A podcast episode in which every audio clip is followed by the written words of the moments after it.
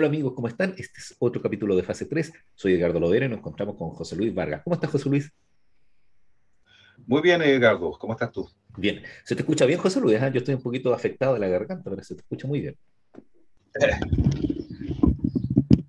Voy a tratar de compensar ese, ese déficit de, Claro. de voz entonces. Oye, para los amigos que, que no, no, no nos ven y que no saben que nosotros dos somos docentes universitarios, ambos abogados, el José Luis tiene la gracia que tiene su licenciatura en filosofía, eh, aparte de que somos compañeros del máster.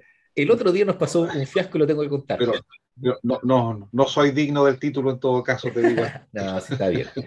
Oye, pero el otro día estábamos conversando y le vamos a mandar un saludo a nuestro amigo y alguien hace un comentario con respecto a una reunión que estamos a la biblioteca de un querido amigo, ¿cierto? Que es Gabriel, que es experto en Derecho Penal.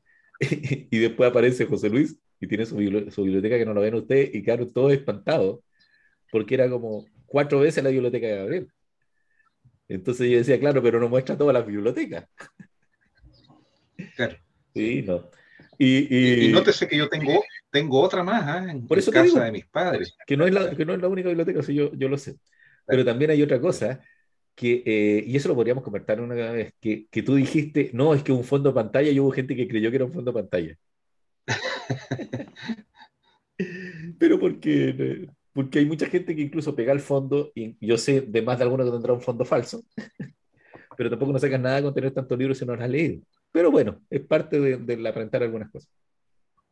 Oye, un saludo a Gabriela. Gabriel que está preparando su tesis doctoral también junto a Andrés. Bueno, ¿qué vamos a ver hoy día, vos? Eh, José Luis? Te cuento antes que vayamos a la primera pausa. Yo me voy a Vamos. fijar en la, en la pauta porque se me olvida. Vamos a hablar del Salvador y el Bitcoin y qué puede pasar en Chile. Yo tengo algunas cosas que comentarles porque estuve investigando para que comentemos esto de la criptomoneda, especialmente que tú ves temas de, de Internet, ¿cierto? Vinculado a, a lenguaje y comunicaciones. Y después vamos a ver, ver si vuelve o no la normalidad, porque se supone que hay muchos establecimientos que ya comenzaron en un sistema híbrido en Chile a volver a clases, pero de vuelta de las fiestas patrias, porque es feriado, va a haber un incremento. Y vamos a terminar hablando de la unidad de fomento de la UEF para saber qué pasó, porque tuvo una subida histórica y nos vamos a recordar de las personas que han tratado de eliminar esta medida de reajuste. ¿Te parece, José Luis? Vamos. Vamos a la primera pausa entonces.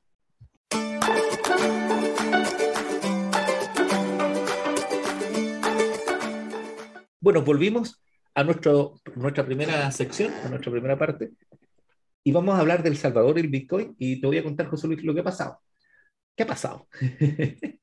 Mira, lo que pasa es que la noticia fue que eh, en El Salvador se aprobó el Bitcoin como moneda de curso legal. Yo estuve viendo algunos videos donde te puedo comentar de que hay cajeros Bitcoin y que efectivamente eh, la disposición señala que en un país que tiene una moneda eh, local, parece que es como el colón salvadoreño. Me acuerdo que el colón estaba en Panamá, es como el, el colón Tengo salvadoreño. entendido que la moneda de Salvador es el, es el dólar. No tienen moneda, no tienen moneda propia. No sé si lo puedes, lo puedes confirmar eso. Lo que pasa es que Tengo lo que verifico, no tienen moneda, moneda propia. lo que te quería decir yo es que ellos trabajan con el dólar. Me da la impresión que pasa lo mismo que con Panamá, lo vamos a buscar.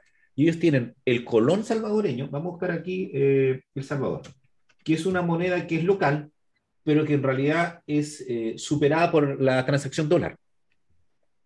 ¿Cierto? Una situación que también pasa en Argentina. pues. En Argentina ellos tienen su moneda, pero están eh, ya casi superados por su transacción dólar. Mira, te lo voy a decir al tiro.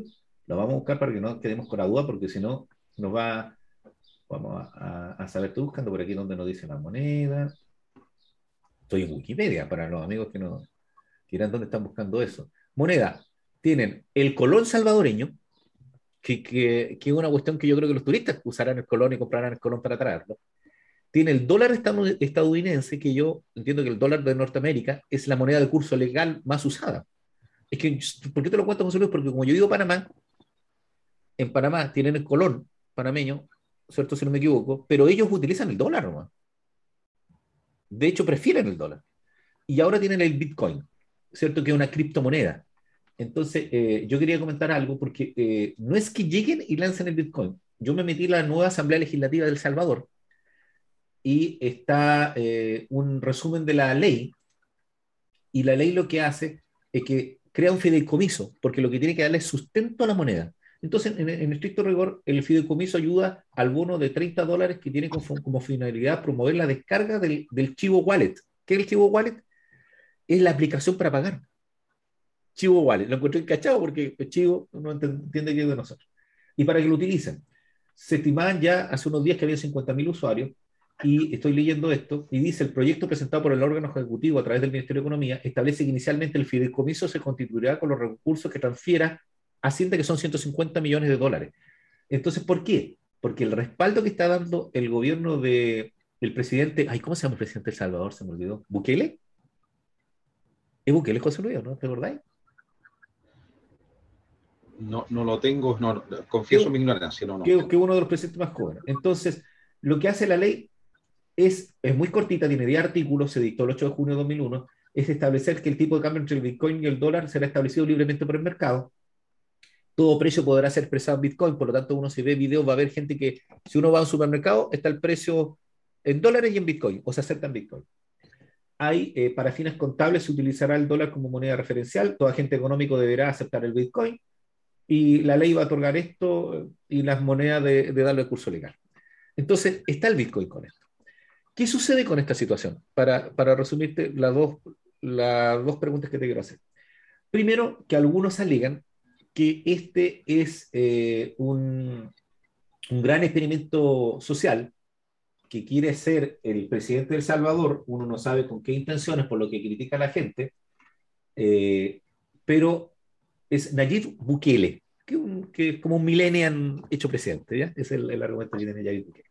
Entonces, yo le escuché en el programa de Kaiser Report, que es una de las personas que más ha promovido a nivel de medios, eh, este periodista economista, el que más ha promovido el Bitcoin, que señala que recordemos nosotros que el dólar norteamericano también fue un experimento, porque se transformó en moneda de curso legal internacional, dijéramos ahí, desde los años 70 en adelante. Así como el, como el, el inglés agarró una prominencia muy importante en la Segunda Guerra Mundial porque dos de las potencias ganadoras, Inglaterra y Estados Unidos, hablan inglés. Entonces, por lo tanto, ¿por qué no fue otro el idioma? Fue el inglés que son. Entonces, hay un experimento. Él dice que démosle la posibilidad a ver cómo sucede esto. Hay dos países centroamericanos que están evaluando, pero te tengo la otra novedad. Te, hay un colega brillante. Oye, si puedo encontrar el, el, nombre rápidamente lo voy a dar, porque lo citó otro colega en alguno de los grupos que yo estoy, chileno, que hizo una presentación al Banco Central haciendo consultas respecto a la importancia que tenía de que fuera moneda de curso legal el Bitcoin. Entonces estoy tratando de cargar mi, mi grupo de WhatsApp donde lo había puesto para que eh, les pueda comentar yo quién era.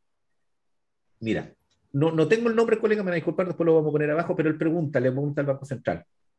¿El Banco Central podrá entonces operar con Bitcoin del mismo modo como hoy lo hace con divisa extranjera? porque el Bitcoin es una moneda ahora del Salvador. Por lo tanto, si yo quiero ir a, a una casa de cambio y quiero que me cambien mis eh, colones salvadoreños por Bitcoin o mis dólares por Bitcoin porque voy a ir al Salvador, debiera poderlo hacer. Había un cajero instalado de Bitcoin en Chile, hace unos años atrás se instaló uno en Santiago. Las empresas que actualmente operan en Chile con criptomonedas, exchange, ya no podrán operar con Bitcoin sin mediar su adecuación previo a la normativa de la divisa extranjera, porque se tiene que adecuar. Es una divisa extranjera hoy en día. La casa de cambio de divisas extranjeras podrán comprar y vender Bitcoin. Y lo otro, el Banco Central deberá mantener estadística el valor Bitcoin peso, porque tienen que entregar una estadística. ¿Cuánto, cuánto vale un Bitcoin comparado a peso? Y los bancos comerciales podrán ofrecer productos en Bitcoin tal como lo hacen hoy día en dólares y euros. Esa fue la pregunta que hizo este colega, que voy a tratar de averiguar el nombre, que lo encontré muy brillante, él se dedica a esta área, porque tenemos un, un problema legal en Chile a pesar que el Banco Central dio su respuesta, pero un problema legal y un problema a nivel de consumidores. Si yo quiero ir a El Salvador o soy salvadoreño y quiero comprar una moneda legal en Chile, tengo que ir a una casa de cambio o comprar en un banco. Y el banco de la casa de cambio me va a dar Bitcoin. Entonces, después de toda esta vuelta del Bitcoin de El Salvador, que es una moneda de curso legal, ¿qué implica esto? Y las repercusiones que puede tener el primer país que tiene el Bitcoin, una criptomoneda como moneda local. Hoy que me, me cansé, te pregunto, José Luis, ¿qué sabes de esto y qué opinas? que soy un completo ignorante en el tema, pero algunas ideas tengo, algunas ideas muy vagas al respecto. Eh, primero, eh, em, un ejercicio de imaginación. Yo ya veo en las librerías próximamente libros con, algo, con algunos títulos más o menos de este estilo. Del trueque al Bitcoin. Está bueno. El salto del trueque al Bitcoin y yo creo que muchos se van a inspirar justamente en, en hacer historias de, de, la moneda en el mundo, de los intercambios mediante las monedas de curso legal y cómo ha ido evolucionando esto de las monedas, los billetes y, y ahora en este caso la, la, moneda digital llamada Bitcoin, que hay, que hay muchas, muchas, muchas categorías, no hay una sola, entiendo. Sí. Eh, te digo esto porque yo creo que la, la, fuerza de los hechos, la fuerza de la historia, la fuerza de la evolución eh, tecnológica nos va a llevar finalmente a, a tener que adoptar estos sistemas eh, basados en la tecnología eh, digital. Vamos para allá, inevitablemente. Eh, no sé cuánto se va a demorar en que esto, esto sea un, un tema más masivo, más, más usado. Eh, yo creo que este paso que dio El Salvador probablemente lo van a dar otros países en el futuro. Eh, pienso yo que esa es más o menos la tendencia que va a ir dominando lentamente. no, no lo veo un escenario imposible para nada. Claro, y de hecho, José Luis, si tú, si tú te das cuenta, yo estaba pensando, y en las películas de ciencia ficción, estas futuristas, ¿qué moneda tenían? Yo recuerdo que, eh, parece que la Guerra de la Galaxia usa unos créditos, pero Bob Roger, no el Bob Roger de, la, de los 20, sino Bob Roger de la época de nosotros, de los 80, tenían como también eh, una transferencia de crédito. Y en definitiva, tú no veías que, que en esas transacciones entre mercenarios o el comercio de las películas se utilizara moneda, se hablan de crédito. Correcto. Porque también, por Así ejemplo, es. yo que tengo mi, mi smartwatch, mi relojito, eh, ¿cómo se llama? Digital, eh, uno recuerda que en muchas películas la gente hablaba con el reloj y uno decía, oye, eso no se va a poder hacer. y se puede hacer, ¿cierto? Entonces hay mucho de eso que, que demuestra esto. Pero fíjate que te, te tengo una, una anécdota. Eh, yo estaba viendo para los amigos que nos escuchan y tal vez no saben cómo funciona esto el Bitcoin, voy a contar cómo funciona más o menos el Bitcoin, una moneda virtual, como tú dices, una moneda de intercambio, eh, que sirve para producir productos y servicios como cualquier otra moneda. Esto lo estoy sacando de una página que se llama especiales.dinero.com. Pero esta moneda es descentralizada, es decir, no existe una autoridad. Y ese es el cuestionamiento que existe con esto. Es decir, ¿quién respalda el Bitcoin? Porque no hay una autoridad y por lo tanto no existe un ente de control que sea responsable de su emisión y su registro de movimiento. Por eso es que se dice que las, las criptomonedas pueden posibilitar eh, la estafa la piramidal, porque tú no sabes a quién buscar. Y lo otro consiste en una clave criptográfica que se asocia a un monedero virtual. Por eso es que están con este chivo, no sé cuánto, se llama chivo Way, una cosa así, que tienes que tener una, un dispositivo el cual descuenta y recibe pago. Entonces lo que pasa es que yo tengo unos 100, por ejemplo, unos 100 Bitcoin, que en definitiva están dentro de un servidor y que yo hago las transacciones y nunca tengo el dinero y no tengo respaldo en oro, por decirlo. ¿Te acuerdas cuando estaba el respaldo en oro? Y yo lo sostengo así. Entonces uno se pregunta, qué ingenioso, ¿dónde habrán sacado esto? Que hay una, que existe una moneda que tú no tienes, un dinero que tú no tienes, y que hay un cerebro eh, informático o una inteligencia artificial que te produce la operación para saber de que tú tienes más o menos. Y en un curso que yo hice de eh, un taller que nos hizo Legatech, que es una empresa, vino un abogado y nos hace la referencia a un libro que se llama El abogado del futuro y nos cuenta de que esto no es una novedad porque existe en Indonesia, en las islas Chap, las piedras Rai. No sé si hay escuchado eso, José Luis, de las piedras Rai. Son, son, son unas Mira, monedas. Son unas monedas que son piedras gigantes. Son ruedas. Sí, sí, exactamente. Creo haberlo leído, mira, en un libro que se llama eh, La historia de la estupidez humana de Tabolari. Qué bueno. leído algo. ¿Cómo se llama la, la, historia? La historia de la estupidez humana de, de Raúl Tabolari. O Tabolari, no sé. Ah, pero ese eh, abogado. Que... Raúl Tabolari. No, es un, es un, ensayista, pero no, no, no sé si, si será. hay un tabulari que se llama Raúl también que, que, escribe acá en Chile. Ah, este, este es, claro, el, el, el, abogado chileno. No, no, este es un, es un ensayista extranjero, no, no, no es chileno. Eh, y en ese tiene justamente un, una, una, referencia, una historia y un, un ensayito dedicado a. Creo que deben ser las mismas piedras, probablemente. Oye, pero un libro sobre la estupidez del, del hombre, ¿cuántos tomos tiene? ¿Cuántos tomos tiene ese libro? Yo creo que decir historia, historia de la humanidad y decir historia de la estupidez son equivalentes. bueno, lo que pasa es que, para que no saben los amigos y pueden encontrar las piedras Ray, lo que sucede es que esta es una cultura que hizo monedas redondas, con un hoyito, pero esas monedas son de piedra, así de piedra volcánica, por decirlo Pero imagínense usted una rueda de un camión. Esa es la piedra más chica. Y por lo tanto, eh, habían piedras de distintos tamaños que yo entiendo que reflejarían el valor de esa piedra. Entonces, imagínate cuando uno iba a comprar algo, uno tenía que llevar la piedra. Entonces, las imágenes que van a ver en internet van a ver cuatro personas que van con un palito y que llevan la piedra, por eso tiene el hoyo. Porque tienen que ponerle un palo para sostenerlo, ¿cierto? Para llevarlo entre varias personas. Las piedras sí. ¿Ya? Y sucede que eh, que tú tenías que, por ejemplo, José Luis, tú vives a, tantos cuadras de mi casa y yo tendría que, oye, José Luis, ¿me vende un libro? Ya, ven para acá, te llevo mi piedra. Y voy con unos amigos con mi piedra. Y tú dices, llévate el vuelto. Y me vas ahí unas piedras más chiquitas y yo la llevo con el palito. Entonces eso produce un problema de operatividad en la isla eh, de Yap, en Micronesia. Entonces, ¿qué hicieron? Que una persona que dentro de un terreno que tenía empezó a recibir las monedas y a dejarlas, pero a memorizar o a anotar en alguna fórmula las operaciones. Entonces yo te, venía, venía una persona y decía, oiga, yo le, yo le compré, eh, le vendí tal cosa a este señor y él me dijo que me iba a pagar. Ah, ya, entonces usted tiene un tercio de esa piedra raíz. ¿Cuál? Esa que está acá. Y te mostraba una tremenda piedra y eso lo memorizaba. Entonces, en estricto rigor, es lo mismo que pasa con la criptomoneda, solo que esa persona es un computador. Sí, quiero hacer una corrección. ¿eh? El autor de la historia de la estupidez es Paul Tavolari. Y, ah, y el, y el eh, abogado chileno es Raúl Talabó. Ah, por eso que estábamos la confusión. Pues. Claro. Entonces, es muy gracioso lo de las piedras Wright porque tienen ese.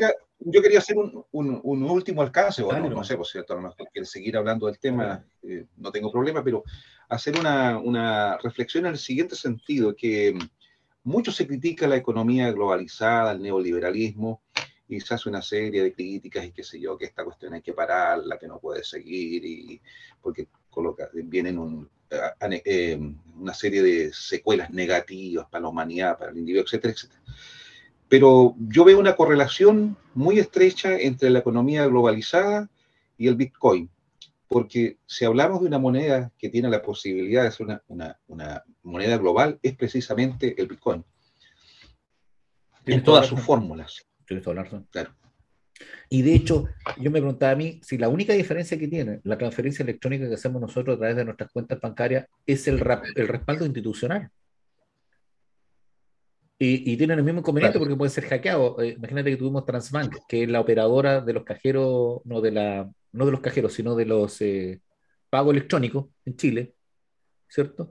Tú has tenido como dos incidentes este mes y ha dejado la escoba uno fue el viernes y por lo tanto la gente que no alcanzó a sacar dinero a los cajeros se quedó sin efectivo, no tuvo dinero todo un día, que es, un, que una catástrofe para muchos. Imagínate que tú tienes que pagar tu arriendo.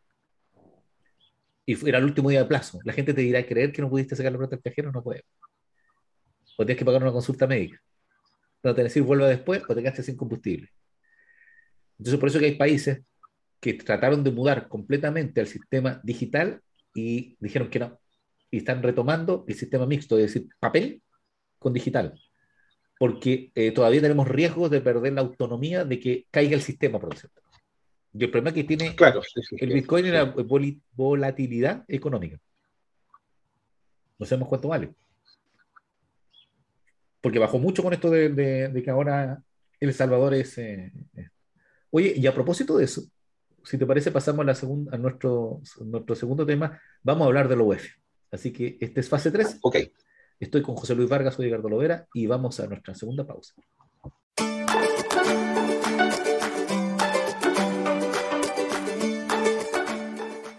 Volvimos de nuestra pausa. Hoy nos faltó eh, Daniel González San Martín que nos iba a acompañar, pero tuvimos, tuvo una dificultad que nuestro amigo economista ha estado, oye, lo hemos invitado hartas veces, así que le vamos a decir que no ha podido para que nos clarifique, porque nosotros no somos economistas, tenemos las nociones básicas de los estudios en economía que uno tiene derecho, más los, los magísteres que tenemos nosotros hechos y el máster, donde, claro, uno tiene unas nociones, eh, por decirlo así, un poquito más vinculadas a lo legal. Pero vamos a tratar de definir esto.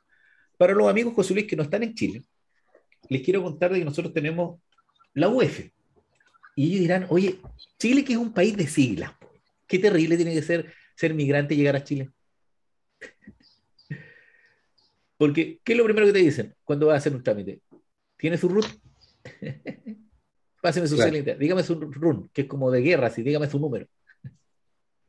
Estamos cargados de acrónimos. Sí, pues mucho, mucho. Imagínate que hubo una época, y todavía yo creo que la gente, cuando dice de qué lugares en Chile, dice un número. A los amigos les va a parecer súper raro esto. Porque nosotros somos de la región de la Araucanía, que era la novena, o es la novena región, y nosotros nos preguntaban, ¿de dónde eres? De la novena. no, yo soy de la octava.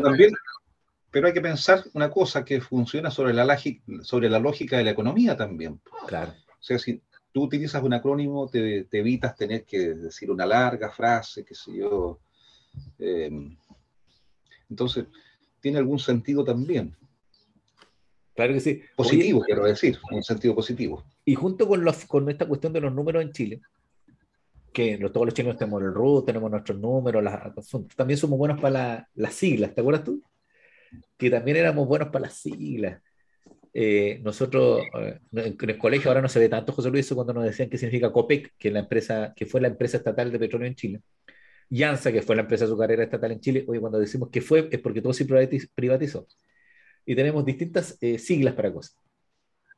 Así que para los amigos que están en Chile ya se tienen que haber acostumbrado. Pero bueno, vuelvo al UF.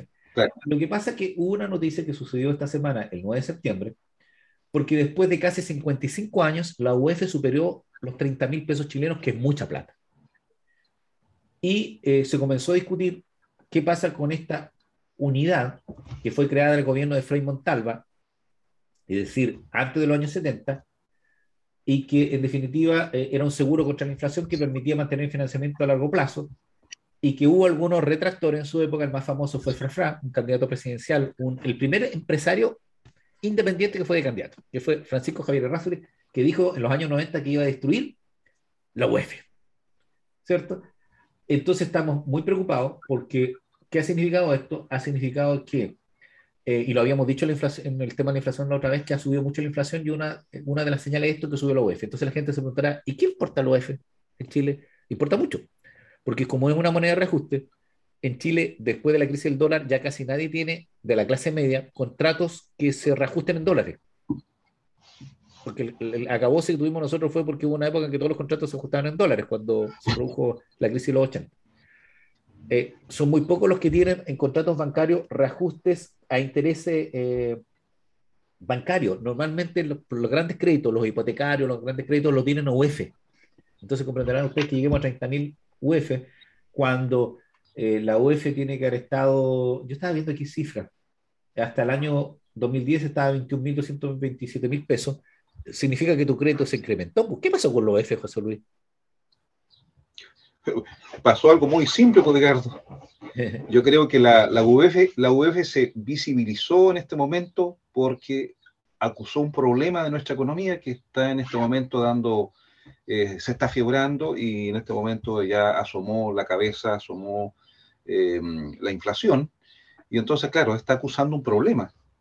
Subió la temperatura de nuestra economía y yo creo que está revelando un problema que se está manifestando de a poco, lamentablemente lamentablemente. Entonces, la UEF había estado invisibilizada durante mucho tiempo precisamente porque teníamos controlada la inflación.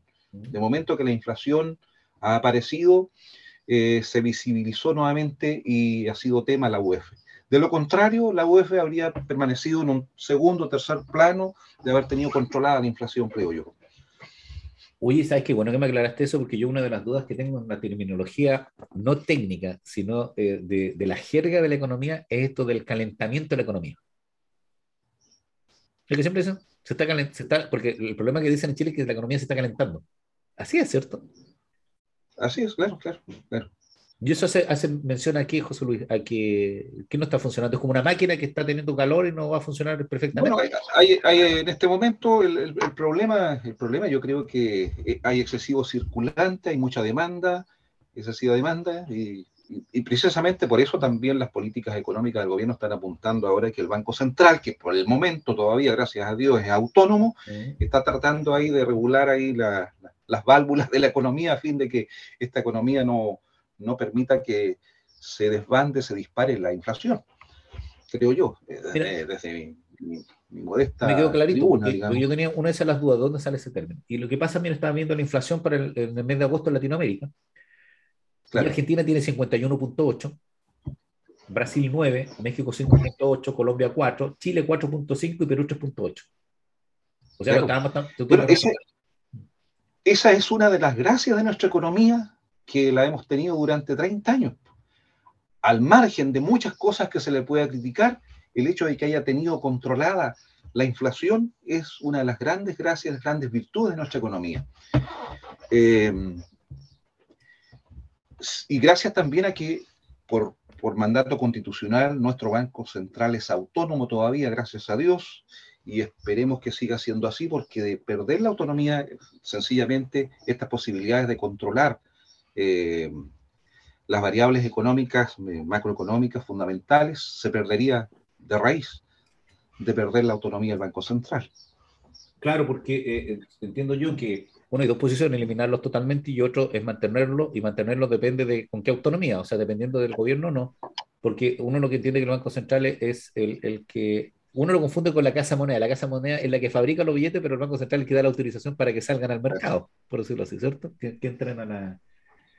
Entonces, la, la, duda que existe es qué sucede con eh, la posibilidad de que el Estado, o sea, un gobierno, arroje, arroje billete, haya más billetes y se devalúe, pero lo que estamos teniendo nosotros es que por producto de los retiros, tuvimos más dinero y efectivamente compramos más y eso hace que suban los productos, ¿cierto? Que lo hemos vivido. José Luis, yo, por ejemplo, como estamos cerca del 18, he ido a comprar carne y este mes se ha, subido paulatinamente el valor de la carne. Muchísimo, muchísimo. Yo estaba viendo, fíjate, estaba preguntándome cuáles han sido los ciclos de inflación más altos que ha tenido Chile, que siempre se nombra el, eh, los ciclos que tuvo el año 73, que está así casi como, mira, estoy mirando una gráfica, no la alcanzo a ver bien, hablo así algo del de 700%, y, y que es una, una, fuerte alza que después tuvo el año 76 o 77, entiendo yo. Y después hemos tenido lo que dices tú, que, que es un, una inflación que no ha superado, nunca ha superado el 10%, ¿cierto? Que yo no sé cómo lo, cómo lo pueden vivir los amigos en Argentina, qué terrible los argentinos con esa, esa inflación. La inflación es una lacra eh, y de hecho eh, atenta contra los más básicos derechos fundamentales de las personas. Cuando de derechos se habla, yo creo que hay que partir justamente por esto. Mm. Si tú no controlas la inflación, la inflación se traduce finalmente en carestía, en falta de recursos para los alimentos básicos. Estoy, estoy extremando el, pues, argumento, pero es lo que sucede finalmente. esto para los amigos que nos escuchan y que nosotros tendemos con José Luis a hablarles a los alumnos de pregrado pero se supone que esto es una conversación que tenemos entre amigos. Por ejemplo, ¿dónde uno lo denota? Si yo gano 330 mil pesos, que más o menos el sueldo mínimo en Chile, 330 mil pesos. Y efectivamente con, con eh, 1.500 eh, pesos compro un kilo de pan. Si me suben el kilo de pan y no me suben el sueldo, se produce un encarecimiento de la vida y, algo tendré que dejar de, comprar. Porque Exactamente. mi, de mi ítem de gasto, que es una cuestión que no hace el chileno, ¿ah? la economía del hogar aquí en Chile se perdió, me refiero yo como asignatura, está dentro de la educación cívica o era un ramo aparte, pero no hacemos listas de compra, no hacemos minutas.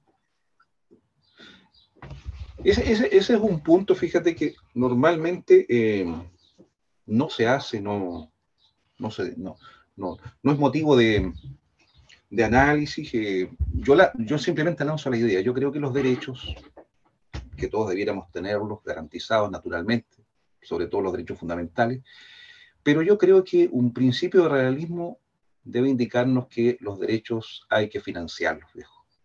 Ah, eh, no existen derechos eh, en, el limbo, en la abstracción absoluta. Hay que financiarlos y, y, demandan recursos. Si esos recursos no están, lamentablemente esos derechos empiezan a decaer, a decantar, a perderse lentamente más allá de los discursos, más allá de la poesía, más allá del, melodrama, yo creo que ese es un punto que hay que tener en consideración. Sí, tú los derechos se financian. Sí, y lo otro que hay que ver, yo estaba leyendo un poquito sobre la economía doméstica, el endeudamiento. Chile es uno de los países que tiene mayor endeudamiento. Eh, los amigos que han llegado de fuera de, Chile saben que este es uno de los países más caros de Latinoamérica. De hecho, Santiago es una de las ciudades más caras. Eh, eh, uno se espanta cuando escucha el nivel de, lo que le cobran por un arriendo de, un espacio dentro de una casa, un departamento a los extranjeros, porque uno dice, oye, pero ¿por qué no se compran un, por qué no arrendan un departamento entero si una pieza tiene el valor de eso, ¿cierto? Recuerdo gente que, no sé, para lo que los amigos sepan, en la ciudad de Temuco, o, digamos en, en, Santiago, en una comuna más o menos periférica del centro, tuvieras pagar 300 mil pesos por, por, un departamento que tuviera eh, una habitación, un baño, una cocina y un living, ¿cierto? 300 mil pesos. Pero llegan a pagar 150 por ocupar una pieza o 200 mil pesos por una pieza. Entonces decía, ¿es encarecimiento o es aprovechamiento? Hay de ambas, de ambas situaciones. Aprovechamiento porque nadie le arrienda a un extranjero si no te puede dar seguridad que va a estar aquí, eh, porque el temor que tiene el que arrienda es, ¿será un ocupa? ¿Va a quedarse con mi departamento y no me va a pagar? O lo otro, le voy a arrendar y van a tener destrozos porque existe un poquito de temor, porque hay desconocimiento de la, de la cultura y uno trata de achacarle a la otra nacionalidad que, es más descuidada que nosotros. Entonces ahí se nota un encarecimiento de los departamentos, pero hemos tenido subida del valor de los departamentos, subida de los alimentos, los productos electrónicos. Han subido mucho, que ahora es una necesidad porque tanto en esto. No sé si el transporte, yo no me acuerdo porque como he mandado más en bicicleta igual que tú este último tiempo, cuando andamos contigo en auto. Tengo entendido que también, Edgardo, tengo entendido que también ha subido un, alza. Un alza, el combustible. Sí. El combustible que no somos productores de petróleo. Entonces estamos con este problema. Y la UEF pasó con eso. La UEF efectivamente es una señal de que, que estamos encareciendo el valor de las cosas y entendamos de que a falta de, de, personas que están con trabajo, ¿cierto? Porque si bien es hay oferta de trabajo, Chile es uno de los países que tiene un, un, problema que se da en el país desarrollado, que es que hay oferta de trabajo y la gente no los quiere tomar. ¿Cierto? ¿Te acuerdas que te comentaba yo que pasaba en Estados Unidos y en otros países? Pero también entendamos de que se ha producido gente que ha perdido su núcleo familiar independiente. ¿A qué me refiero? Un hijo que vivía solo con su familia, ha perdido el empleo y ha tenido que volver a la casa del hogar o ha habido un familiar que lo ha tenido que apañar. Y hoy día yo creo que se nos está dando de nuevo. ¿Cómo se llama esa figura cuando uno llega a una casa de familiar de nuevo? Eso es. Ha llegado. Ha llegado, así le decimos nosotros, ha llegado. Ha habido un aumento lo ha llegado y por eso es que también han aumentado los campamentos. En este ciclo, los amigos que están fuera de Chile tienen que saber que han aumentado los campamentos. Pero ¿en qué medida, digamos, tienes cifras de eso o no? No, lo que sí hay una cifra de campamentos no había habido un aumento, pero el argumento de los aumentos de los campamentos es que la tramitación para obtener casas con subsidio estatal se había, estaba muy eh, extendida en el tiempo por falta de terreno, que no es un problema. No, no, si yo no, yo no discuto de la existencia del fenómeno que puede existir, no claro, pero, pero si hablamos de tomas eh, y lo decimos así en, en general, puede dar la impresión de que este es un fenómeno generalizado en Chile. Deben haber tomas naturalmente, pero, pero por eso te, te, te, pregunto, ¿qué cifras hay? ¿Dónde? ¿Qué cantidad? Lo, lo, voy a buscar porque había eh, Techo para Chile, que es una organización sin tiene de lucro, había hablado de la vuelta a los campamentos, porque acuérdate que se había tratado de, eh, de reducir de hecho, teníamos un campamento súper emblemático en Temuco que quedaba eh, casi llegando al puente para cruzar a la otra comuna que tenemos cercana. ¿Te acuerdas que había como una línea de tren y habían campamentitos chicos? Y se había erradicado. Pues se erradicaron, Claro, porque la eh, eh, erradicación de un campamento implicaba que la persona, no es que la saquen y la saquen de ahí visualmente, es porque tiene una respuesta habitacional. Pero lo que pasa es que no se descubrió, y era una cuestión que uno notaba en los barrios, de que había mucha gente que volvía a las casas de sus padres. Entonces, por lo tanto, lo que eh, estoy viendo una cifra de, de, por lo tanto, había gente que se había erradicado o había mayor crecimiento de, personas y efectivamente eh, eh, había menos campamentos, pero la gente había ido a vivir a las casas de sus padres. Aquí tengo yo que dice que el 25 de marzo, de marzo el catastro de campamento 2020-2021 arrojó una cifra que hoy 81.643 familias viven en 969 campamentos de Chile, la cifra más alta desde 1996. Ya. ¿Y qué, cuál es la fuente, perdón? Ese es Techo para Chile, Fundación Vivienda y CES. CES no sé lo que es. Yo estoy mirando ya. Techo para Chile, ¿cierto? Que ahora es techo.org porque está nivel ya. nacional. Dicen que, y aquí hay una lógica también, porque hay que entender que la migración ha hecho aumentar los campamentos. ¿Qué otro indicador? Tenemos una migración fuerte. Que destaca la región de Arica y Parinacota con un aumento de 243.000 25% en cantidad de familias, la metropolitana 224 y la Araucanía con 325. Por eso que nosotros no notamos acá. Claro. A los tres. Arica y Parinacota, lógico, ¿sí? donde pasa la migración más fuerte en el norte. Santiago, porque el polo de, tiene de, sentido, de, sí, tiene, tiene sentido. el polo de atracción para la migración interna de, de regiones hacia el centro, como para la extranjera, pero la Araucanía. ¿Por qué aumentó 325? La única respuesta sería porque esta es una región que tiene falta de trabajo y que es la región más pobre. Sí, claro, naturalmente aquí no, no, no, no ha habido grandes inversiones desde hace mucho tiempo. Yo creo que hay factores que lo explican. Eh. A mi, juicio, yo creo que uno, indudablemente, es el, el, terrorismo. Yo creo que el terrorismo de la Araucanía debe ser un factor muy, muy, muy eh, determinante para que no haya inversión. Claro, dice, decía Techo para Chile que ellos habían planteado como modelo de respuesta conseguir un déficit aviacional cero en 5 o 6 años y que no fue posible. Porque también entendamos de que eh, normalmente, bueno, Temuco todavía una distancia eh, lejana al centro son 30 minutos, cuando en Santiago son horas. Y hay polos que están súper saturados. Y lo otro de que eh, hay que entender todo lo que significa la urbanización de un lugar y que no es llegar y crear una gran población sin que tú pongas un servicio de salud, un servicio de seguridad carabinero, ¿cierto? Que lleguen otros servicios y eso no se ha podido lograr. Entonces, ese era el resultado del, del catastro. Oye, pero complejo porque volviendo a la cuestión de, los valores y la inflación, eh, yo cada vez que hay nuevas noticias de otra cepa, ahora nosotros tenemos la MU, creo que la, la cepa colombiana es la que ha pegado más en Chile ahora, porque la Delta ya, nosotros estamos, ya sabemos que tenemos cepa Delta. Es que, eh, si bien es cierto, estamos volviendo a la normalidad, que es lo que vamos a tocar en el otro módulo, en otro módulo, visto como la clase, y la otra, en la otra sección, eh, nosotros sabemos que vamos a tener una recaída después de las fiestas pachas, todos tenemos lo mismo, porque hay un relajamiento. De hecho, ayer parece que publicaron que hubo un evento como folclórico de estos que hacen. ¿Cómo se llaman estas ferias que hacen a veces los municipios, José Luis, para celebrar el 18? Las ferias costumbristas. Hubo un, hubo un contagio. ¿Feria costumbrista o no? Feria costumbrista, un contagio. Ya. Entonces uno dice, ya, se relajaron. O no relajamos. Entonces, más, un grupo masivo de gente, uno solo que no debería haber ido, porque se sentía mal, tenía un poquito de fiebre, fue. Y dejó la escoba. Ya.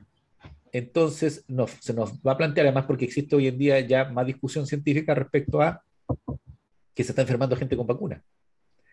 Eh, porque la gente entendía que me vacuno y no me enfermo, y lo que pasa es que te vacunas y tienes menos posibilidad de morirte. Ese es el problema. Pero igual saturas el sistema hospitalario. Entonces, ¿a qué voy con esto? Que pintamos para un, año de transición muy fuerte, que sería el próximo, quizás muy parecido a este año en el primer semestre, y por lo tanto vamos a seguir teniendo precariedad económica. Y, va, vamos a seguir teniendo, ¿y qué sacamos con tener precariedad económica si los precios ya subieron y ahora tenemos el ciclo de qué pasó con los cultivos que no se realizaron o se redujeron el año pasado? Porque la agricultura trabaja de un año para otro. ¿Qué va a pasar con eso? ¿Qué te dicen tus familiares del sur, José Luis? ¿Cómo se ve la cosa más al sur? A ver, eh, yo, yo tengo una, como te dijera, una, una idea un poquito más optimista que, la que tú acabas de dar, el caso. Yo, yo, creo que yo creo que probablemente después del 18 va a haber algún incremento de un aumento de contagio y de casos, posiblemente sí, también es verdad que vienen otras, otras cepas ahí, eh, producto de, de las mutaciones del virus, lo cual es absolutamente esperable. Pero fíjate que nosotros los chilenos, siendo bastante penca, en lo personal, yo tengo esa, esa, visión del chileno que es bastante mediocre, pero fíjate que dentro de, lo, dentro de su mediocridad, el chileno es constante. Y, si nosotros hemos sido relativamente exitosos en el control de la pandemia, ha sido por esa continuidad dentro de lo mediocre. No lo hacemos perfecto, no lo hacemos excelentemente bien, pero nos ha bastado, suponte tú, el hecho de que la gente mayoritariamente usa la mascarilla, que mantiene relativamente la distancia social, que eh, los locales comerciales tienen sus protocolos mínimos para atender público, y, y, otra serie de, medidas que se, han mantenido, pero se han mantenido constante en el tiempo. Amén, por cierto, de la vacunación que, ha seguido con los, planes y va a continuar eh, indefinidamente, yo creo, hasta que esta cuestión se, normalice. Y por otra parte, la economía, siento que pese a todas las dificultades eh, que han aparecido, que se le han eh, o sea que tiene su explicación en, en la pandemia como fenómeno biológico, pero también ha habido obstáculos a nivel social y a nivel político. Pese a todo, creo que la economía está entrando en una fase de recuperar esa normalidad. Eh, hemos tenido crecimiento económico pese a la inflación y todo esto. Y yo creo que eh, nosotros vamos a vislumbrar normalidad hacia fines de este año. Y no creo que vayamos a tener terceras ni cuartas olas. Va a haber aumento probablemente, sí, de casos, pero yo creo que no, no vamos a tener situaciones dramáticas como las tuvimos a principios de este semestre o mediados de este semestre, del primer semestre de este año. E, ese sería mi, mi aproximación, mi, mi, pensamiento, digamos, más, más, más optimista respecto de esto. Ha quedado grabado, Nostradamus. Oye, todo esto, estaba acordando mientras te escuchaba, que está bueno tu análisis, que yo tengo tu papelito todavía donde en la universidad dijiste Marcelo Chino Río va a ser número uno del mundo en tantos años. Y le diste. Y más encima lo que dijiste la vacunación, ahora vamos, como esto va a quedar eh, grabado, los amigos podrían ponernos en los spots que opinan, si efectivamente en Chile o en sus países vamos a volver a esta situación. A mí lo que me preocupa es que si nosotros tenemos un... es, contradictorio. Si, si eh, no nos ponemos un poquito aplicados con el ingreso de los ah, migrantes, aplicado en el sentido de la vacunación, y, de las restricciones. O sea, si logramos hacer una burbuja de ingresos, porque hoy en día no tenemos burbuja de ingresos, los, los amigos que vienen con sus problemas eh, desde Venezuela y otros países más y llegan a Cochamó, ¿cómo se llama? Es Cochamó, ¿no? Cochane, la ciudad del norte. Cochane. Cochane. Colchane. Colchane. Colchane. Es que nosotros nos, acordamos más del, del sur, ¿cierto? De Colchane. sí, sí, eh, así si, es. si, no ponemos una burbuja ahí, eh, nos vamos a, a, a, contagiar cuando lo que se tiene que hacer es tener una, una solución humanitaria en el sentido de poder retener y colaborar con ese municipio, pues, si ese municipio está sobrepasado. Ahí ya el municipio no tiene nada que hacer, tiene que intervenir el Estado, ¿cierto? El gobierno central y ponerle recursos y todo lo demás a esta ciudad. Tengo temor de eso y tengo temor también que es necesaria la apertura al turismo. Nosotros necesitamos potenciar el turismo, para qué decir, en esta región. Y la movilidad laboral que se produce en, en el proceso estacionario, pero eso tiene que ser con mucho cuidado. Porque fíjate que cuando uno dice, por ejemplo, acuérdate que tuvimos un incidente con lepra. La gente se asustar, oye, hay lepra. Bueno, la lepra no está erradicada, pero principalmente tiene que ver porque uno supone eh, que si nosotros ponemos restricciones, por ejemplo, solo pueden llegar viajes europeos, oye, es ilusorio, pues si de Europa vienen de otros países también. Y por lo tanto podemos tener unos rebrotes funcionando. Entonces hay que tener cuidado, no hay que tener relajo. Yo solamente quería, sobre eso, mira, mi, apreciación es que el problema no es de Colchane. El problema es del país, el problema de la inmigración es del país y nosotros tenemos que resolverlo como país en su conjunto, que se manifiesta puntualmente con algún, con algún grado de intensidad en, en Colchane es, otro punto. Pero el problema, insisto, es del país. Es que por eso lo decía yo. Y el tema es de, nuestra ley de inmigración, viejo. Sí, lo que pasa es que, como la, la actual acuérdate que lo primero que quieren sacar es su reglamento, pero más allá de lo técnico, lo que digo yo es que donde se nota la despreocupación, que tienes un foco súper detectado, que esta localidad que es colindante con Bolivia, creo, ¿cierto? Bolivia, Argentina tiene que ser Colchane, tiene que estar en, ese, en esa zona del norte. Sí, naturalmente se da en los, en, los, lugares que son limítrofes, sí, claro, Y, pero esto es emblemático, porque es una localidad de mil personas donde hay mil 1.500 migrantes. Entonces, mi pregunta es, ¿por qué está abandonado? Cuando uno diría, si hubiera una política de Estado, lo que tendría que ver ahí es respaldo para ese pobre municipio. Eh, porque acuérdate que yo, yo pensaba... ¿En qué sentido, por ejemplo, eh, en qué sentido tú, por ejemplo, pensarías en un...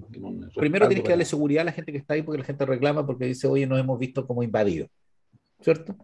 Ya. Eh, fortalecimiento de las normas sanitarias allá. Ya. Eh, yo hay una cosa que me llamó mucha la atención, que es cuando hay esas tremendas filas, porque la migración cruza la carretera y lo primero que hace, porque sabe que este es un país legalista y ya está el detalle, porque hay un video que te enseña a hacer esto, va a la comisaría a autodenunciarte, porque con eso activa el sistema legal y por lo tanto no te pueden echar, porque tienes que tener una resolución judicial. Entonces yo me imaginaba ahí, Colchane tendrá tres carabineros. Tiene que ser... pero, si, pero, pero si tú colocas, voy a dar una cifra bien arbitraria, si tú colocas mil carabineros vas a tener, vas a tener un coro de defensoras de los, derechos humanos mal entendidos que decir, pero ¿cómo esta es una represión? Ah, no, pero yo estoy poniendo un ejemplo. Que yo me imaginaba en lo administrativo. En lo administrativo yo creo que tienen tres carabineros que están recibiendo esta fila de personas que quieren hacer su denuncia y no dan. ¿Ya? Entonces, para resolver el problema legal, por ejemplo, uno tiene que comentar esto. Me imagino la posta de Colchane. Tendrá un médico con, con dos paramédicos. El porque tú tienes que, ¿qué tienes que hacer con la gente que está ahí? Primero, por eso digo yo una burbuja. Tienes que vacunarlos. No puedes dejarlos en situaciones tan precarias porque lo que estás teniendo es decir, oye, no, pero es que no podemos darle algún beneficio porque, porque va a ser como acogerlos. Sí, pero es que sucede que un foco contagio. No puedes tener más gente que se contagie. Entonces, tienen que tener condiciones estatales para ir. Yo no sé cuántos trabajadores sociales tendrá ese municipio que estarán haciendo el catastro para ver efectivamente, señora, ¿usted dónde viene? Está enferma. ¿Qué pasa? Entonces yo creo que el Estado lo que debería haber hecho ahí era eh, un esfuerzo potente económico y de recursos para eh, poder catastrar y tener cerrado eso. Y por eso se hace una burbuja. Lo que están haciendo en Antofagasta, en Antofagasta de forma inteligente, en el terminal de bus Antofagasta está el servicio de salud y te toma la temperatura y dice, a ver, usted no vacuna, si no, no puede seguir mandando para Chile. Tienes que producir ese, esa restricción, porque si tienes problemas legales y, tú también dices político en función de acoger o no acoger a esos migrantes, pero tienes que resolver un problema práctico que es, ya, mientras resolvemos la situación jurídica de estas personas, tenemos que tener la certeza de que estén vacunados. Pues no, no sacamos nada con, eh, hacer la vista seca, porque yo creo que ahí más de la mitad de las personas que salen de, de Colchanes sale sin vacunación o sin testeo. Entonces, a eso voy yo. Es una, una demostración lo que dices tú, porque se ve solamente el, problema migratorio es cómo podemos limitar el ingreso, pero en esta situación donde están desbordados los, los lugares que tienen que estar protegidos como este, no hay, no hacen nada. Yo no sé si hay una política de, aumento de la seguridad, aumento de la seguridad en Colchanes. No lo sé desconozco eh, esos antecedentes, no, no sabría decirte si, eh, no sé, la verdad es que desconozco eso. Porque yo me imaginaba que fuera Lonquimay, porque es la zona, o Currarrego, que es la zona que nosotros tenemos con más cercanía a Argentina. Entonces tiene que haber dificultades. Entonces, porque ahí te entiendo yo.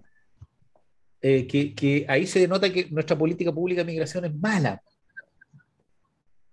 Porque aunque la ley sea eh, sea mejor si no le da recursos a los lugares donde cruza la gente y no le da recursos a la gente que tiene que fiscalizar ese ingreso, no, va a sacar nada. No me acuerdo yo, tú, tú has tenido un viaje antes de la... ¿Tuviste viaje antes de la pandemia fuera de Chile o no? En fecha próxima no, pero sí, pero sí, pero te, te, controlan, te, exigen cosas. Es que yo me dio risa una cosa, mira, a mí me pasó en el cruce de Argentina a Chile, si no me equivoco, fue a principios del 2019. Sube una funcionaria de la salud y dice, en un bus, viene un bus, no venía hay alguien que se haya sentido mal y todos nos quedamos mirando así como, no, ya, sigan. Y yo quedé así como, pero ¿cómo hacer esa la revisión? Porque en ese tiempo había un indicio de, tenían algo, Argentina tenía una enfermedad, no me acuerdo. Y yo quedé, pero ¿cómo no, no, no, no van a preguntar algo más? Y de hecho, el, el, chequeo fue típico el chequeo del perrito del SAC, que es muy bueno, el de la droga, y unos papeles. Y quedó una persona que tenía una orden de arresto que quedó ahí sin poder ingresar. Pero yo decía que, qué malo nuestro, nuestro sistema de salubridad, porque a lo menos llenan una declaración jurada, dice yo, bueno, no, no, sabíamos de esta pandemia, que ahora yo creo que todos vamos a tener que tener un testeo, ¿cierto? Pero me imaginaba en esta zona, eh, que yo supongo que no habrá ninguno que entre al, al, Porque, ¿qué más inútil que tomarse la temperatura cuando uno entra a un local, José Luis? ¿Tiene algún sentido si no tiene un registro? A ver, eh, yo creo que si algo por lo menos, pues si tú llegas con fiebre, eso es un indicio de que puedes tener una infección, evidentemente. Es que yo tengo mi cuestionamiento porque yo he ido a muchos locales donde eh, la temperatura varía tanto de uno, porque imagínate llega por pero yo digo, ya me, me, puse y lo pregunté, creo que en todos los locales, me puse el asunto y, y le dije, disculpe, ¿y esta información dónde llega? No, a ningún lado. Claro, porque el dispositivo es un termómetro nomás, no es un termómetro que venga vinculado con algo. No, no, no, de, no, de acuerdo, pero, pero colócate en el lugar de, de en este caso, de, un, de, alguien que está atendiendo un, un, local comercial y llega un tipo y le marca 39. Ya que eso, evidentemente lo pregunté. que va a tener que tomar alguna, alguna medida, pues claro. Lo pregunté, lo pregunté. Yo creo que no lo va a dejar pasar. En el momento que tiene 39 pares, qué sé yo. Lo pregunté en una tiene... Y, después mi señor hizo unas preguntas más. Porque mira, para que veas tú que, ahí hay debilidad. Lo pregunté en local chino y le dije, disculpe, ¿y usted ha tenido incidentes donde la maquinita suena por temperatura? Pues yo supongo que cuando uno tiene temperatura alta, piteará, pudiera así, pi, pi, pi, una cosa así. Dijo, no, nunca. ¿Pero cómo nunca? No, nunca. Y después, si no me equivoco, mi señora preguntó como en dos o tres locales, preguntó, ¿y cuánto es la temperatura por la cual usted no tiene que dejar entrar a alguien? Dijo, yo alguien parece que dijo como 43 grados. Dice, 43 grados, tú estás muerto. no pude ir. No, no, no, pero, pero, pero la temperatura normal fluctúa entre 35 y medio a 36 y medio. Es que eso lo, sabes, lo sabes tú. Entonces, ¿cuál es mi duda? Normal, si alguien, alguien le marca 37 y medio, ya hay que preocuparse. Yo creo que aquí hay una debilidad en qué sentido. Primero, que la persona que está tomando ahí la, temperatura, salvo en, algunos lugares, no, no, tiene la preparación, pero entiendo lo que tu mensaje. Tu mensaje es que, por último, el que tiene fiebre no va a entrar. Porque va a tener miedo la parada. Claro. Ya. Pero yo creo que ahí se han desaprovechado cosas que se podrían haber hecho, porque también yo creo que los, que los eh, aforos, eh, hay, hay, alguna, eh, y aquí nos pasa mucho con los chinos, nosotros hay muchos locales chinos donde uno dice, pero ¿cómo este local va a tener capacidad para 30 personas, 20 personas, y el de al lado, que tiene la misma envergadura, puede entrar dos? Entonces ahí yo creo que también como que faltado fiscalización, como que algunos se pusieron, se pusieron la cantidad de personas que podían ingresar así como... Porque querían nomás. Es que fiscalización siempre va a faltar, pues, o sea, una fiscalización absoluta, total, es, en la práctica imposible, por lo tanto también aquí hay un llamado a la responsabilidad individual, personal de cada quien. Sí, que no lo tenemos. Eh, o sea, tú no le puedes pedir al Estado que te lo vigile, que te lo controle todo, porque es imposible.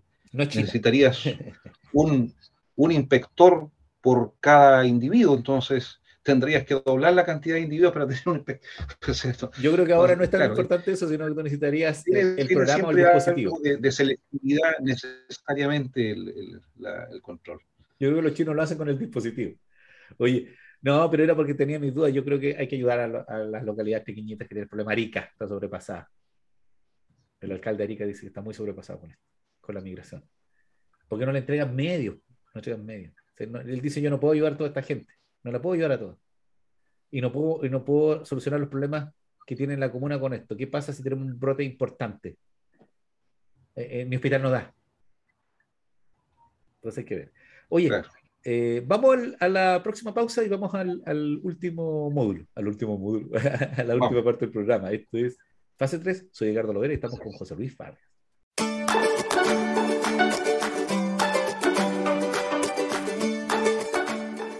volvemos a lo último. Oye, José Luis, está interesante lo otro. De hecho, hemos avanzado un poquito más. Siempre hablamos lo mismo. ¿Sabes tú que en la pauta teníamos otro tema que tenía que ver con la vuelta a la normalidad o no?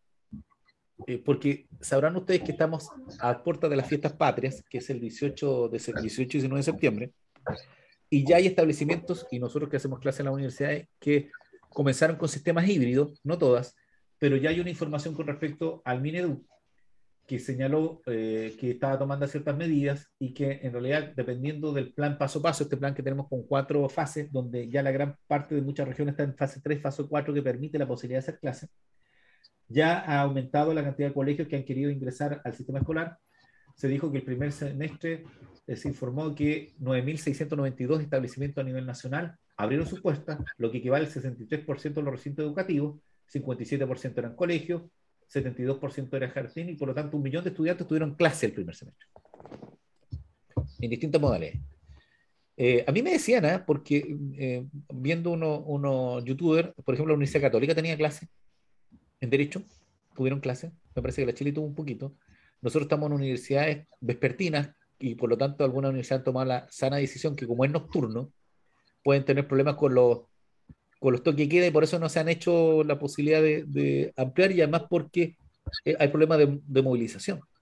Pero ¿qué piensas tú, José Luis, eh, en este ciclo post 18 de septiembre? ¿Vamos a regresar a la normalidad, ya como planteas tú? No, post 18 de septiembre yo creo que vamos a estar en una, cosa un poco híbrida. hacia la, hacia, la, hacia la normalidad, pero definitivamente 2022 va a ser normalidad, esa es mi apuesta. Yo creo que vamos a tener clases presenciales normales en 2022. Sí, el problema de la En todo el país, en todos los establecimientos y en todos los niveles. Yo creo que el problema de la presencialidad está dado por dos factores. Uno es la logística de poder eh, establecer que si tú tenías un curso, nuestros cursos eran de 30 alumnos promedio, ¿cierto? 20, 30, una cosa así. Más o menos, sí, aproximadamente.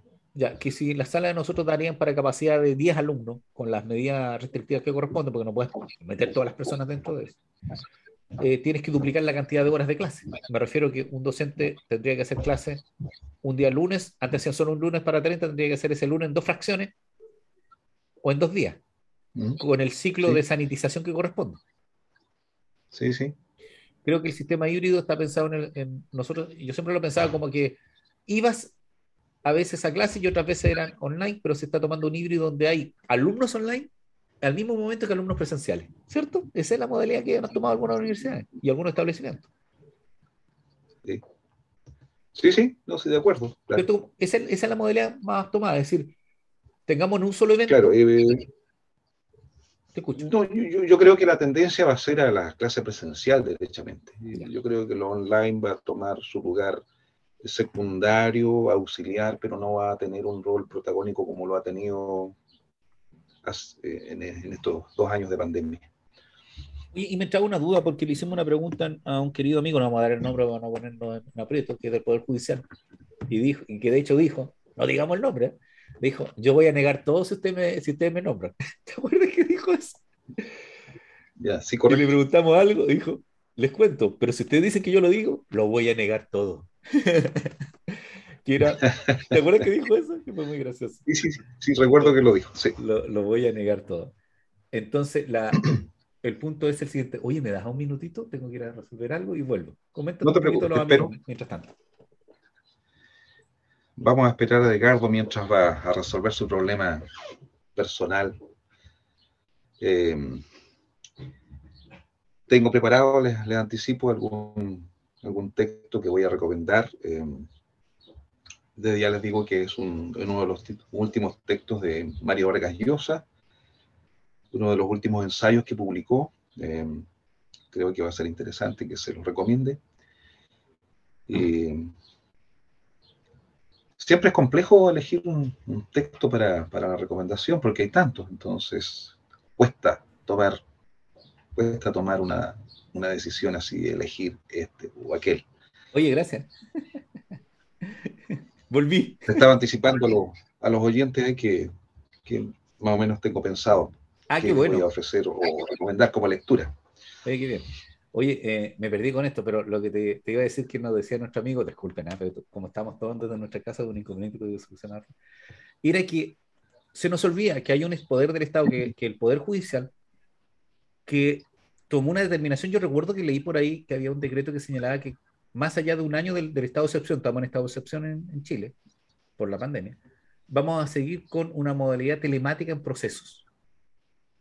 Principalmente porque los, el Poder Judicial, como todas las instancias públicas y otras instancias privadas, está eh, retrasado sus procesos y, tiene una carga eh, de retraso. ¿cierto? Pensemos que nosotros tuvimos, los tribunales de familia tuvieron una carga por la entrega del 10%, ¿cierto? Que tuvieron, por ejemplo, el Tribunal de Santiago contaba que en un día tuvieron tres meses de pega, una, una cosa así fue la proporción, una semana, tres meses. Y no dieron nada. Entonces yo me imagino, José Luis, y vuelvo a esto, que nosotros vamos a tener un proceso de ponernos al día en todas las funciones que tienen distintos organismos. ¿cierto? Porque, sí, sí, sí, Y lo otro que, que, yo no sé si te, has preguntado tú, porque yo estuve muy preocupado, hice el comentario en un curso que estoy haciendo, por suerte habían algunas autoridades de la universidad donde yo estoy, en una de las universidades, que me dijeron que lo iban a plantear porque no se lo habían preguntado, es qué medidas vamos a tomar con las personas que han sufrido o sufrieron o fueron víctimas directas e indirectas del COVID. ¿A qué me refiero? Las personas que perdieron algún familiar producto del COVID las personas que tuvieron, COVID tienen secuelas. Entre eso yo tengo alumnos que tienen pérdida de memoria. ¿Cómo vamos a resolver ese, ese problema con esas personas? Por ahí leí un artículo de los huérfanos del COVID. ¿Cuántos niños quedaron sin padres? ¿O cuántas personas quedaron solas producto de esto? Entonces ahí tenemos algo de, solidaridad y de política pública que hay que hacer porque hay un grupo mayoritario de esto. Yo me ponía en otros casos que pueden que no sean tan trágicos, pero me preocupan. ¿Cuánta gente tuvo que dejar de estudiar porque eh, perdieron sus ingresos? Por ejemplo, a nivel de mis alumnos, yo tuve alumnos que tuvieron que irse a la carrera y que van a perder beneficios porque están contabilizados los beneficios. Es decir, Mira, en este caso, mira, ¿qué, te digo yo? Mira, lamentable, o sea, partamos, hay, hay, un tema también de sentimiento humanitario en esto, muy lamentable los casos y algo habrá que hacer al respecto. Mm. Pero también hay que ser frío en esto, o sea, hay que mirarlo en los números. Eh, en, el caso, en el caso chileno, la cantidad de fallecidos se va acercando a los 40.000 la cantidad de contagios tengo entendido que va en torno al millón, una cosa así por el estilo. Podríamos doblar estas cantidades incluso hacia el final de la pandemia. Pero estamos hablando de cantidades que, si tú lo miras fríamente, no abarcan la mayoría del país, sino que es una fracción del país.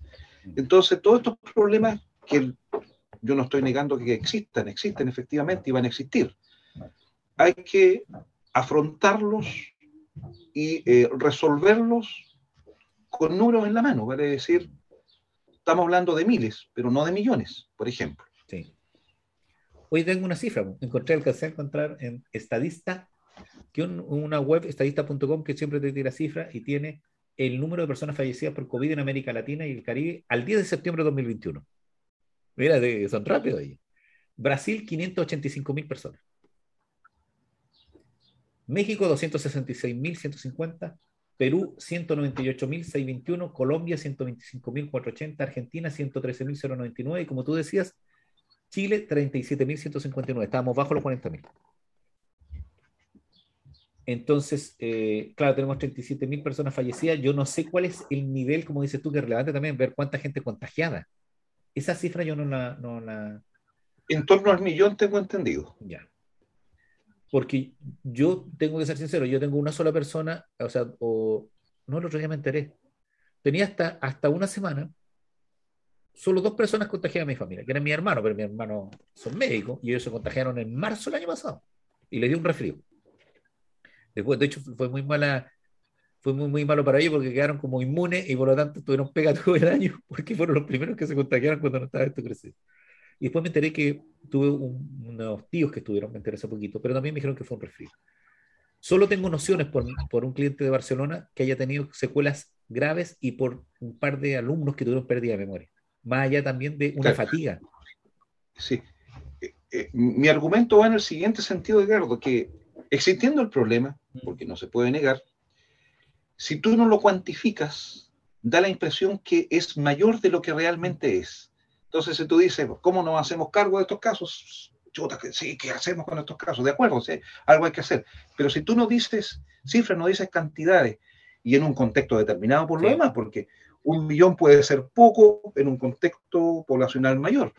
Entonces, hay que necesariamente ir a las cifras, a los números, para decir el problema es este, y, abarca tanta porción de la población nada más. Claro, porque, que, porque me alivias en algo. Si la cifra es eh, tan menor a, proporción de la población como la que vemos aquí, porque si bien es cierto, Chile es un país que tiene casi 20 millones de habitantes versus todos los demás que, que son más grandes, puede ser que sea más fácil de solucionar económicamente, porque menos gente.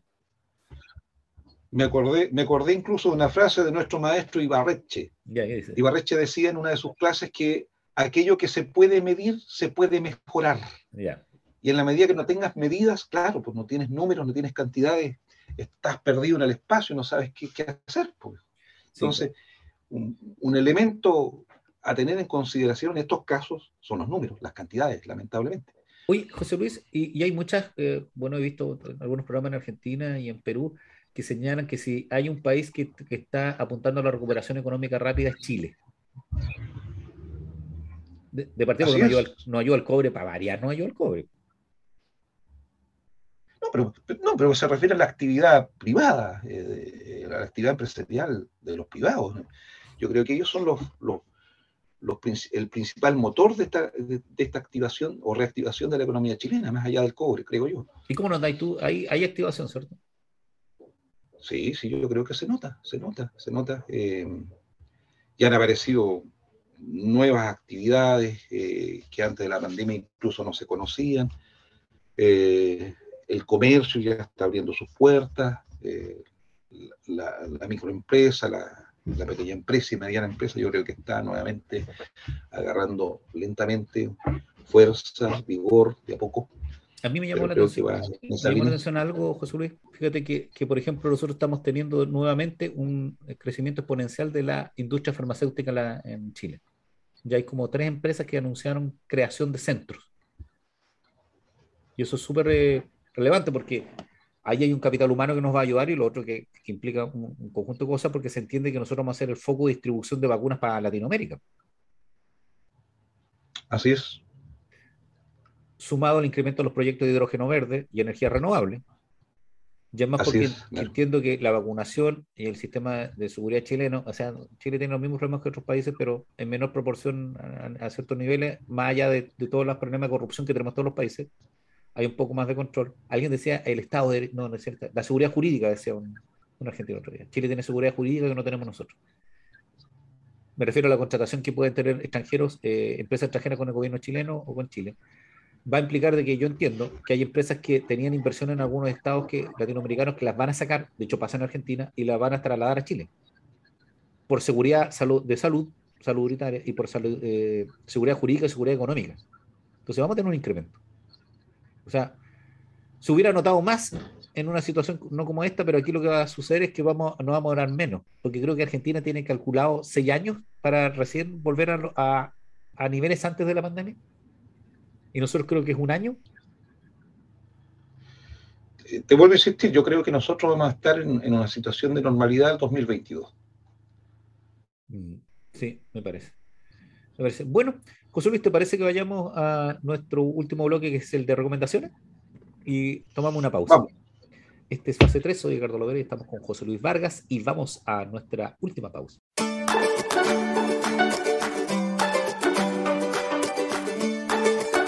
Regresamos y estamos en, fase 3. Soy Edgardo Lovera y estamos junto a José Luis Vargas y vamos a hablar de las recomendaciones. Te voy a pedir que partas tú, José Luis, porque yo tengo que ver la mía. Así que ya habías adelantado algo en el bloque anterior. Ya, sí, algo le adelanté a los, amigos eh, y bueno, y ahora les cuento de, de qué se trata. El ensayo que voy a recomendar en esta oportunidad se llama La llamada de la tribu, de Mario Vargas Llosa. Este libro es importante porque em, permite entender el cambio de postura política de Mario Vargas Llosa, que originalmente era de izquierda, em, de izquierda, entendido, marxista, y, luego viró su pensamiento hacia un, hacia un pensamiento eh, liberal, privilegiando al individuo eh, frente a la nación, la clase, los partidos. Y aquí hay, eh, en este ensayo hace un análisis eh, de los pensadores que eh, determinaron el cambio de pensamiento en él, entre ellos Adam Smith, José Ortega y Gasset, Friedrich, Friedrich von Hayek, Karl Popper, el francés Raymond Aron, Isaías Berlin y el otro francés Joan-François Rebel. son una serie de pensadores que determinaron el cambio de pensamiento, de postura política de Mario Vargas Llosa, amén, por cierto, de las experiencias que él tuvo de estar eh, eh, o conocer directamente la, experiencia de la Unión Soviética y de, y de Cuba. Él estuvo ahí, presenció cosas, vio cosas que le resultaron chocantes y por ahí empezó a gestarse el cambio de, pensamiento eh, ideológico político en este gran eh, escritor peruano. Eh, así es que ese es, el, ese es el libro que les recomiendo en esta oportunidad.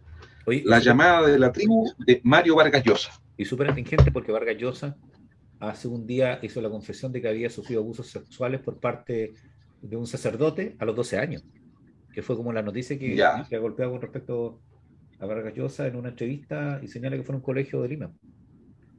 Entonces, mira, oye, eh, qué, penoso. Yo no sé, más de alguno irá hoy ir a lanzar un libro, hacer algo publicitario, ¿no? Porque la gente a veces tiene que tener ciertos eventos en su vida, se demoran más en reconocer estos episodios porque los guarda por, vergüenza, por temor y a veces los bloquean. Entonces, fuerza para él eh, y, su familia porque es algo muy, eh, muy terrible y que puede marcar toda la vida de una persona, que uno ve, eh, ve lo exitoso y a veces no ve efectivamente las penas y las tristezas que implica todo eso. recordemos que en lo farandulero él está emparejado actualmente con Isabela Presley, ¿Te acuerdas la expareja de Julio Iglesias? Sí, sí. Así estoy, es. Estoy leyendo todavía revista Rosa. Se ven bien ellos dos juntos. Se ven bien. Me, lo veo, los veo contentos. los veo contentos. Oye, mi recomendación. Lo que pasa es que a nivel de los podcasts que, que escucho yo habitualmente y donde saco un poquito de información, hay uno que se llama la Weekly de Emilio Domenech. La Weekly es un newsletter bisemanal, es decir, llega un correo y viene con unas conexiones audio, donde Emilio Domech y un equipo de dos colaboradores, que ahora hay uno solo que es Anita Pereira, indagan sobre la actualidad de cuatro focos informativos, que son la política y las intrigas de Washington DC, porque Emilio Domenech está en Nueva York, la cultura y el glamour de Hollywood, la innovación y la tecnología del Silicon Valley y la geopolítica internacional del planeta Tierra. De eso hablan ellos y todo contado desde el centro mundo porque él está en Nueva York y está, no está en Wall Street, pero está cerca del centro de Nueva York. Y por lo tanto, eh, te informa de algunas cosas. Yo he aprendido mucho la discusión constitucional y cómo se maneja el Senado y las fuerzas políticas republicanas y demócratas en cuestiones que no vemos. Nosotros no vemos la disputa de los senadores regionales, o sea, son regionales, eh, estatales. No vemos esa disputa. Solamente vemos la disputa del presidente con el Senado como una instancia eh, colegiada. Es como que en el extranjero ven solo la discusión que existe en Chile con el presidente y algunos líderes políticos, pero no la que afecta a los estados, que es súper relevante. Ellos eh, tienen una publicación gratuita y otra sin publicidad. Y tú, yo, de hecho, estoy suscrito. Y en el último hablaron de, de algo que me llamó la atención, era con respecto a qué pasaba en Texas y estos procesos que están iniciando los conservadores para eliminar el aborto. Recuerda que el aborto es legal desde el año setenta y tanto en Estados Unidos, debido a una sentencia judicial. Y son pequeños, eh, pequeñas cápsulas que duran entre 5 y 6 minutos, nunca tanto como la nuestra, y tienen una semanal que dura 26. Entonces hay bastantes temas vinculados a la política internacional. ¿Y cuál fue lo más penoso para mí? Que la única vez que hablaron de Chile, que había sido antes, que fue en la convención, especialmente cuando se eligió como presidenta Elisa Loncón, por, por ser ella mapuche, indígena, fue ahora con el escándalo de la lista. Entonces los amigos que quieran escuchar en el podcast pueden meterse a las distintas plataformas, yo escucho Spotify, y buscar la weekly de Emilio Domenech. Esa es la recomendación para esta semana, José Luis. Perfecto. Bueno, José Luis, si te parece, ya hemos, hemos cumplido con nuestra fase de reunirnos. Nos ha costado porque tenemos un temporal de viento y lluvia en la ciudad de Temuco, así que teníamos un temor de que tuviéramos problemas de conectividad, pero no tuvimos dificultad de que nos despidamos los amigos y amigas que nos escuchan y agradecerles tanto aquellos que nos han escrito, nos han dicho que nos están escuchando, como aquellos que nos han retado porque no les han gustado nuestras opiniones, pero es parte de, esto. Así que, José Luis, las palabras para nuestros amigos y amigas que nos escuchan. Bueno, como siempre, mis buenos deseos para todos ellos y que todos caminemos en la dirección de las virtudes, principalmente la virtud de la prudencia, creo yo. muy bien, José, me parece muy bien. Muchas gracias por la compañía, un gusto verte nuevamente. Este fue fase 3. Soy Edgardo Lovera y junto a José Luis Vargas le deseamos una muy buena semana.